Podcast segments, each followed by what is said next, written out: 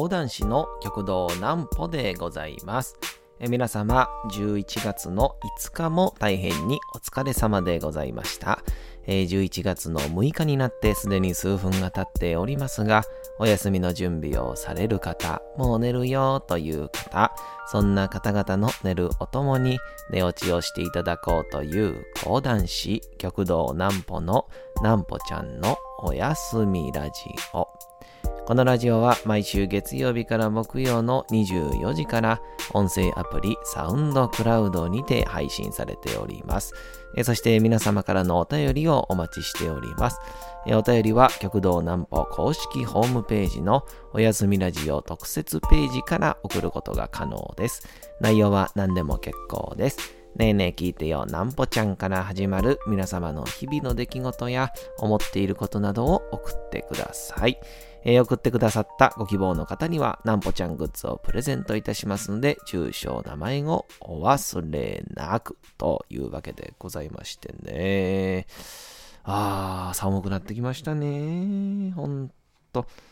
なんかね、今日あのーこれ一応ですね、あの、ちょっとこう11月5日の少し前に、えー前日には撮ってるんですけど、あのちょうど今アメリカの選挙をやってて、で、トランプさんとバイデンさんの戦いなんですけど、で、多分ちょうどこれがもう、えー放送されてる時にはもちろん多分決まってると思うんで、えーどうなるかわかんないですけど、アメリカの選挙は面白そうですね。いや、その、なんかね、あのーあもちろんこのアメリカってすごくこう大きなところでやってるし、なんかまあこう日本から見たらあんだけむちゃくちゃやっていう思われてたトランプさんも、なんか意外とこう地域によっては英雄だって言われてたりとか、もう支持者からからしたらあんなにこう周りがこう、なんていうんですか、もう英雄を称えるかのようにもう、ふー、ふーみたいな感じのなってるっていうのがなんかこう新鮮でありちょっとなんか、えー恐怖でありみたいな雰囲気やったんですけどでもこうなんかこう見てるとなんかねこうちょっと僕も今その新聞社でねちょっとねいろいろお手伝いさせていただいてるんでいろいろこうおいろんな記事のね写真とかを見せてもらうんですけどなんかこうもうちゃんとね記事に載ってるやつですけどこのバーでバーでみんなで集まって、えーこの各州ごとがね、え各州ごとにトランプが取った、バイデンが取ったってこうなるわけじゃないですか。で、それを、あの、ほんま、なんていうんですか、日本で言うたら、あの、ワールドカップを、その、バーで、スポーツバーで見てる感覚で、この現地の人たちは、あのバーでみんなでトランプ取ったみたいなバイデンが取ったみたいな感じでなんか本当にあの熱戦を繰り広げるかのようにこのニュースを見てるんですよね。酒を煽りながら。まあもうコロナ対策もクソもないんですけど。でもまあまあそれ抜きにしてあのなんかいいなと思いましたよねまあねこうまあそれは国民性にもよるんでしょうし、まあ、詳しいことは僕もわからないですけど、まあでもああいう風にこうちょっと祭りっぽくなった時に、まあ僕はこう思う、僕はこう思うんだみたいなものが、えー日本でも言いやすくなるのかなと思ったりとかね。うん、まあこれがどっちが先かわからないですけどね。ああやって言う雰囲気があるから言ってるのか、ああいう選挙になるのか、逆にああいう選挙だから、えーみんな言う風になるのか、それどっちかわからないですけど、えーそういうやつにね、ちょっと衝撃を受けながらですね、もう最高やなと思って。いや、だからね、あのー立川志の輔師匠がね、あれ何かな、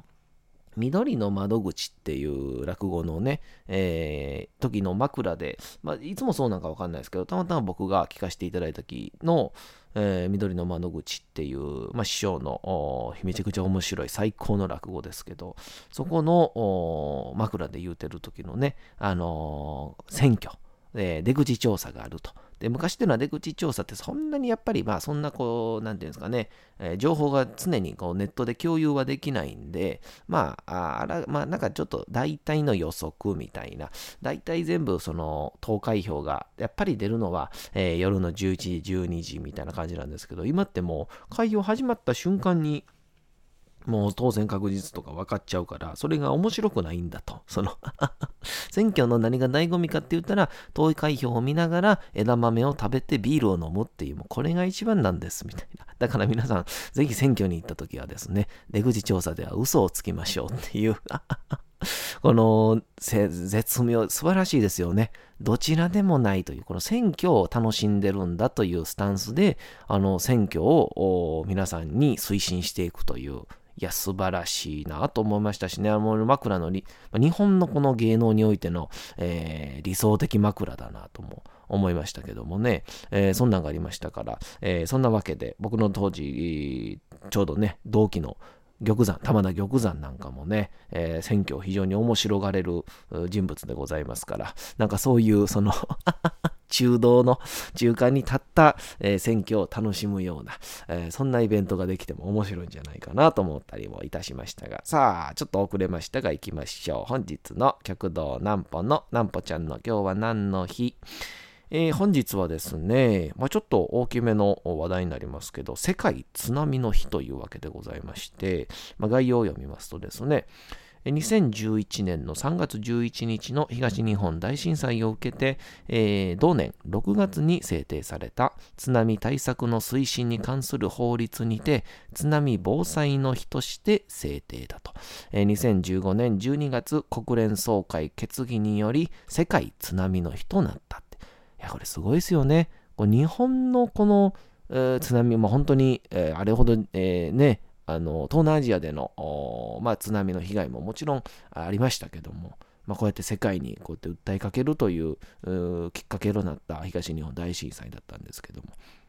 で、これと追加でですね、じゃあなんで、じゃあそれって3月11日にならないの？って話なんですけど、そこから理由はあって、えー、嘉永7年、これね、江戸時代まで遡るんですよ。嘉永7年、11月の5日、えー、まあ、だから1854年ですね、えー、安政、安政南海地震が発生し、えー、南海道、東海道を大津波が襲ったと。昔から襲ってたんですね。やっぱ日本っていうのは島国ですから。えー、この時、えー、紀伊の国、えー、広村で浜口、えー、氏が、えー、稲わらに火をつけて津波の襲来を知らせ村人を避難させたという実話をもとに、えー、小泉八雲が稲村の日という物語を執筆し後に小学校の教科書にも掲載されたと。えー、当初は東日本大震災が発生した3月11日を記念日とする案であったが、えー、震災が起きて間もないことから、えー、被害を受けた方々の心情を考慮して違う日付にされたということで、いやー、これ素晴らしいですね。本当に、あのー、まあ、この11月5日になろうがね、3月11日になろうが、この後世に、えー、残していこうというところも素晴らしいです。し、常に江戸時代の頃にもその津波を救ったという人がね、えー、いらっしゃったということですけど、ちょうど津波が起こったんが、僕はちょうど今ね29歳ですけど、ちょうど10何年前だ ?9 年前か。9年前になりますから、えー、ちょうどね、大学1年生のね、3月だったんですよね。で、僕は東京の八王子にある大学やったんで、その時は東京住んでたんですけど、えー、ちょうどね、なんか、僕確かね、入学式を、なんかこう、なんていうんですか、運営する団体に当時、入ってて、で、いつものようにこう、入学式の準備をしようって言ってみんなでこう、いろいろとしてて、で、やってた時に、なんか多分ね、まあ言ったらもともと地震って結構あるじゃないですか。特に東京なんか結構揺れるんですよ。ちっちゃな地震いっぱいあって。っていうので、なんかちょこちょこって言い始めたんで、あ、地震ですね、みたいな感じで。でもまあこれな、まあある意味今思うと慣れみたいなもんなんですけど、あ、地震やな、みたいな。まあ大丈夫かみたいな感じでぼーっとしてたら、あれ止まりませんねってなって、止まらん止まらん止まらんっていううちにどんどん揺れていって、もうすごい揺れて、で、最終的にはもう本当に動けないぐらい揺れてしまって、で、これまずいなっていうことで揺れが収まるまで一旦みんなで、えー、動かずに、えー、揺れが収まるまで待っ、で、外に出て、そしたら多分あれ、第1が来て第2波が来たんですよね。第2波がすごく大きくて、で、その第2波の時に、えー、ちょうど僕が行ってた大学が山のね、山を切り開いたところの、特に八王子なんでね、山の上の大学だったんで、まあその地盤の関係もあるんか分かりませんけど、本当にもう地面がね、こう、もう本当にウェーブとか波をブワーン打ってて、なんじゃこれっていう、見たこともないような光景で。で、えー、その後、まあみんなが大慌て大、大慌てというかパニックですよね。何があったんだっていう。で、えー、とりあえず、当時まだね、あの携帯がね、スマホじゃなかったんですよ。まだね、ガラケーの時代なんですよね、その時僕らって。だから、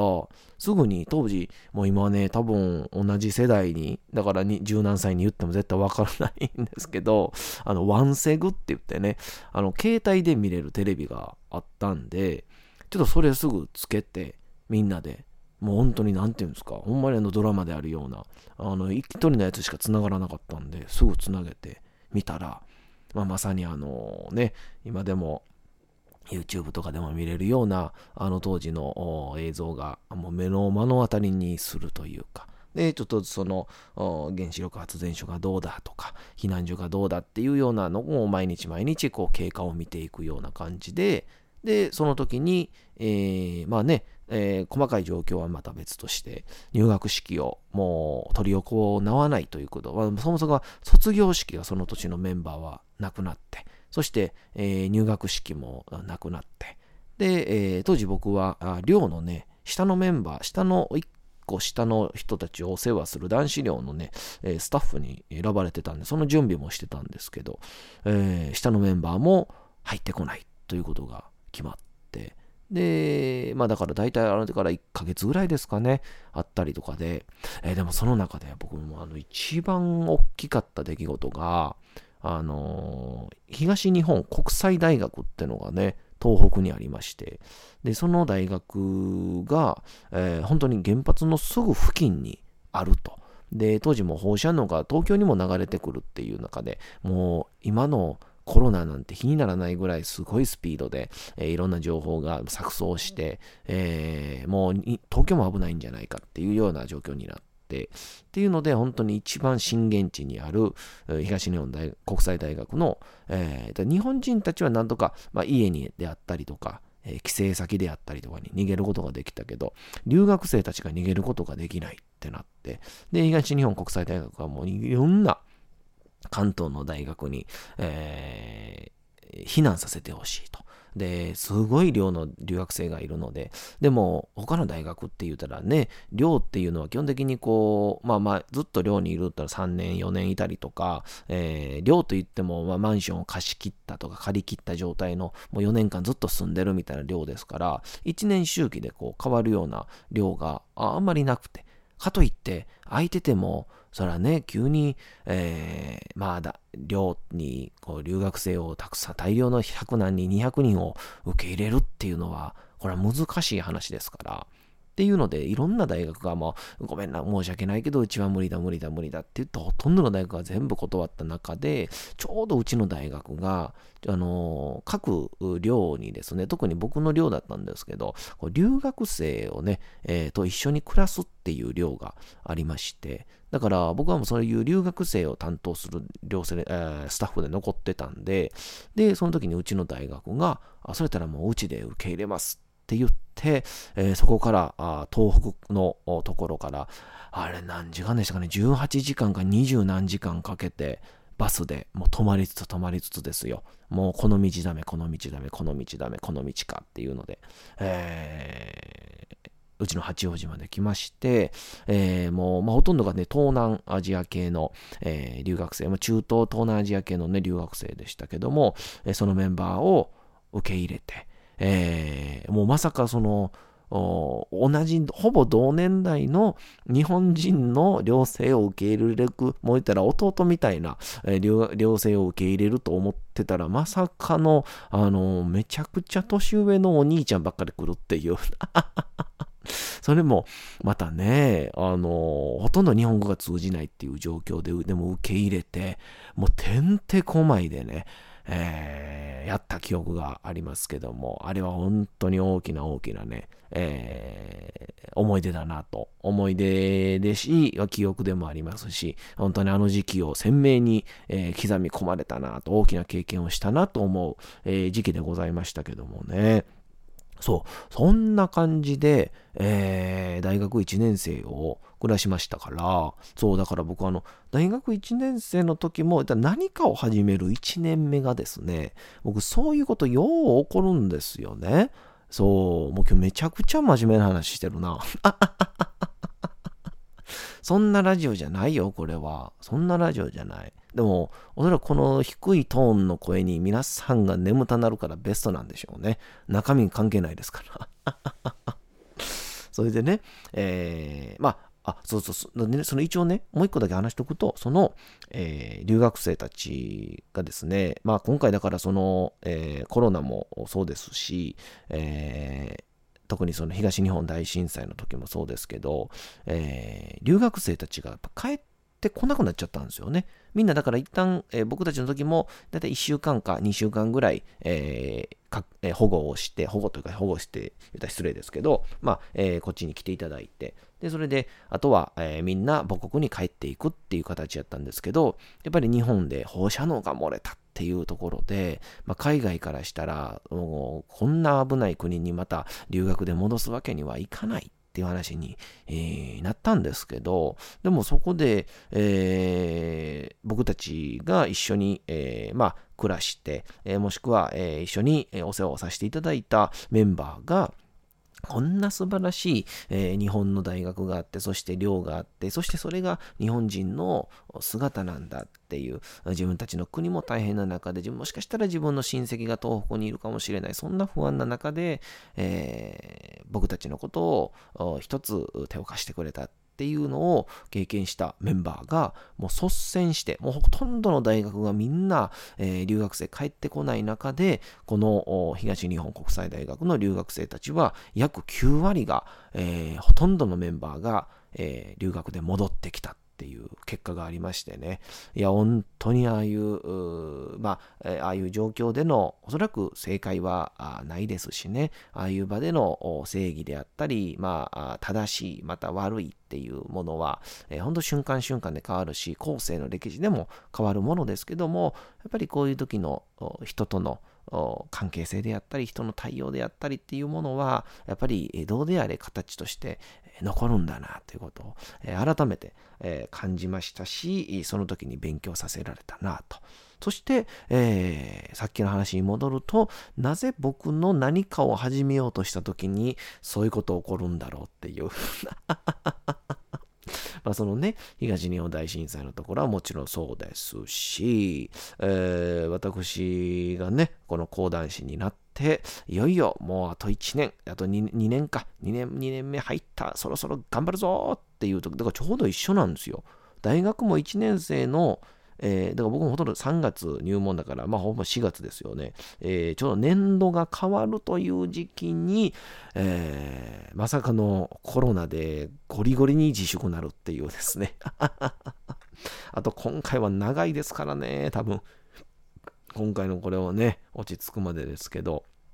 まあでも本当に、あの、震災の時ももちろんそうですし、えー、このコロナの期間はもちろんそうですけど、やっぱり、えー、ただでは起き上がらないのがやっぱりこうね、えー、日本人魂であり人間でありますから、えー、というので本当に今回ね、こうやってこう、コロナ禍が、起こったことによって、えー、いわゆる仕事であったりリモートも発達しましたし、えー、配信という形でですね、まあ、今後もおそらくこれはビジネスであったりとか、あエンタメの業界として残るんでしょうね。うん、きっと、あの、おそらく前まで言ったリモートで見るっていうのは、当日行けない、えー、人にとってはマイナスだと、え、せめてリモートで見たいぐらいの、せめて配信で見れたらラッキーぐらいの、やからまあ値段もちょっと低いってしゃあないってのはありましたけど、実は配信をすると、あの会場の後方よりかは、えー、これでもかっていうぐらい、あの歌手の顔が見れたりであったり、汗しぶきが見えたりっていうですね、え、違う特典があるんだということに気づきましたから、え、また続々とこのリモートでの、え新しい発見があるんじゃないかということでね、今日は少し、え低いトーンのなんぽちゃんでございました。それでは、お次のコーナー行きましょ。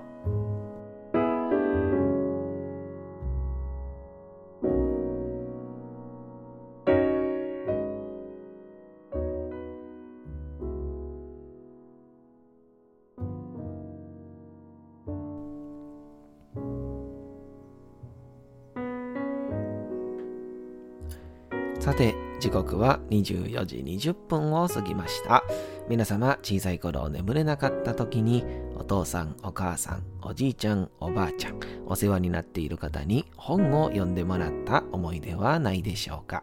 なかなか眠れないという方のお力に寝落ちをしていただければと、毎日美しい日本語の響きで綴られた様々な物語、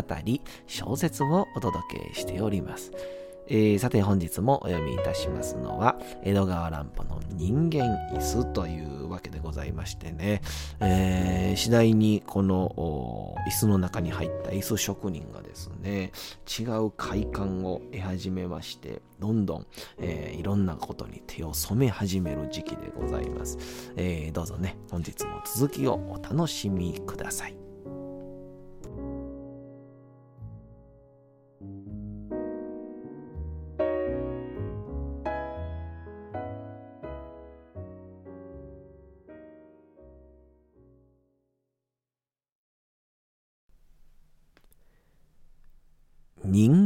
間椅子江戸川乱歩私は彼らの一人一人をその要望の代わりに肌触りによって識別することができます。あるものはデブデブと声太って腐った魚のような感触を与えます。それとは正反対にあるものはこちこちに痩せ干からびて、骸骨のような感じがいたします。その他、背骨の曲がり方、肩甲骨の開き具合、腕の長さ、太ももの太さ、あるいは尾てい骨の長短など、それらのほとんどの点を総合してみますと、どんな似通った背格好の人でも、どこか違ったところがあります。人間というものは、要望や指紋のほかに、こうした体の全体の感触によっても、完全に識別することができるに相違ありません。異性についても同じことが申されます。普通の場合は、主として要望の美醜によってそれを批判するのでありましょうが、この椅子の中の世界では、そんなものはまるで問題外なのでございます。そこには丸裸の肉体と小姉と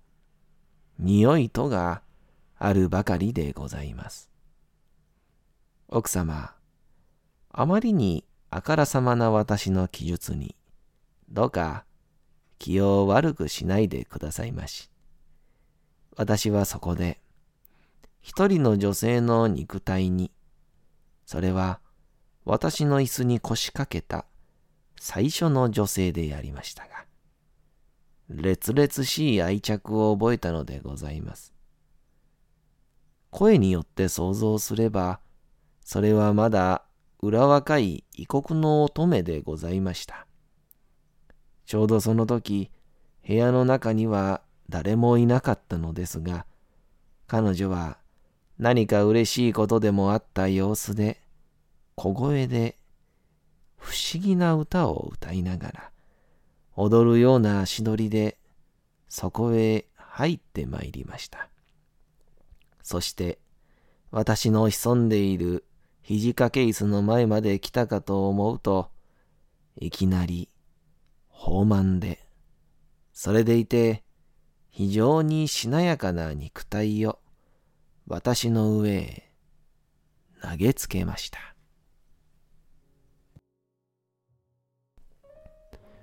さて、本日もお送りしてきました、なんぽちゃんのおやすみラジオ。改めてにはなりますが、このラジオは毎週月曜から木曜の24時から音声アプリサウンドクラウドにて配信されております。また金曜日24時からは極道南歩の YouTube チャンネルにておやすみラジオとは打って変わって南歩ちゃんの夜更かししちゃっていいじゃないと題したライブ生配信を行っております。チャット機能などのコメントもいただきながらの生配信ですので、ぜひともお越しください。